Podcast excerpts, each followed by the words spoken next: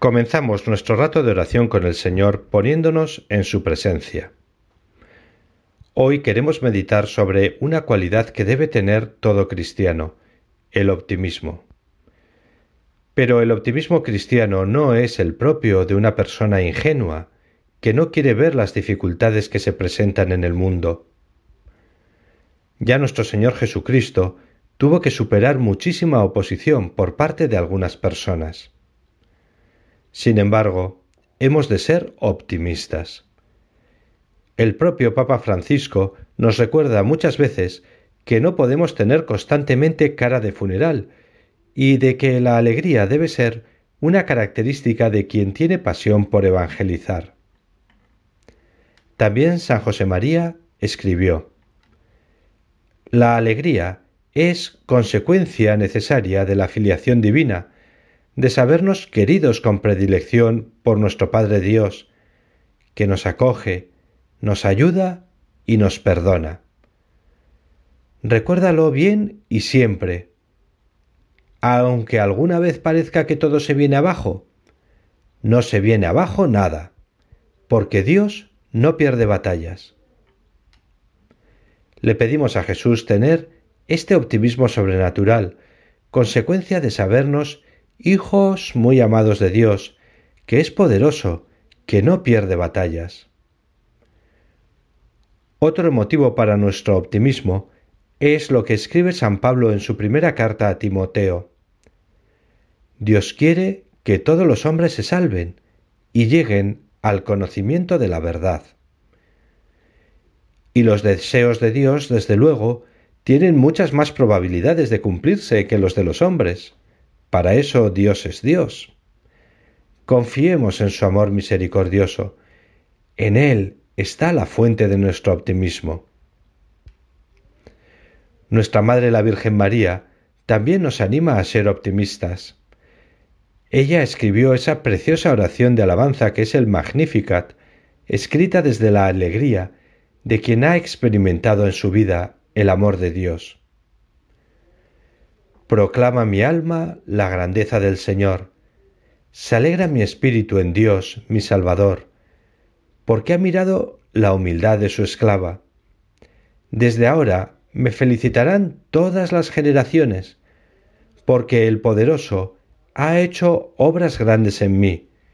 Su nombre es Santo, y su misericordia llega a sus fieles de generación en generación. Te pedimos, Señor, poder alabarte también nosotros, porque sabemos que también a cada uno de nosotros nos miras con cariño, como a la Virgen. Y tu mirada es una mirada misericordiosa, llena de paciencia, que se fija siempre más en lo bueno que hay en nosotros.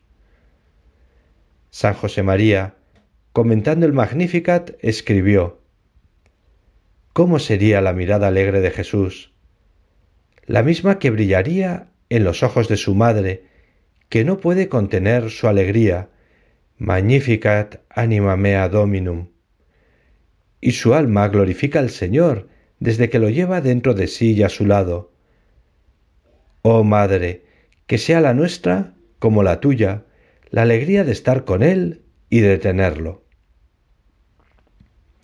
A veces podemos caer en la tentación del pesimismo. San José María escribió un capítulo bastante largo con ese título en forja. Puede ser bueno repasarlo cuando nos veamos un poco desanimados.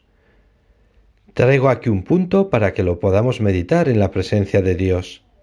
Dice así, Hijo, por tus propias fuerzas no puedes nada en el terreno sobrenatural pero siendo instrumento de Dios, lo podrás todo.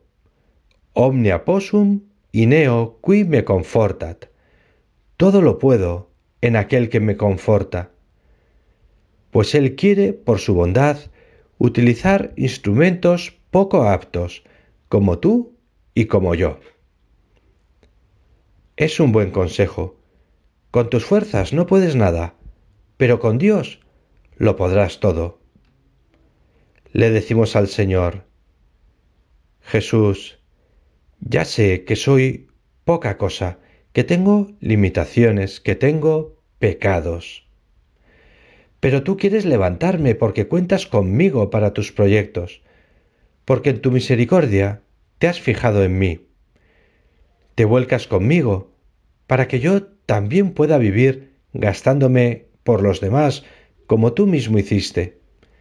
Jesús, pongo mi vida en tus manos. No permitas que me aparte de ti.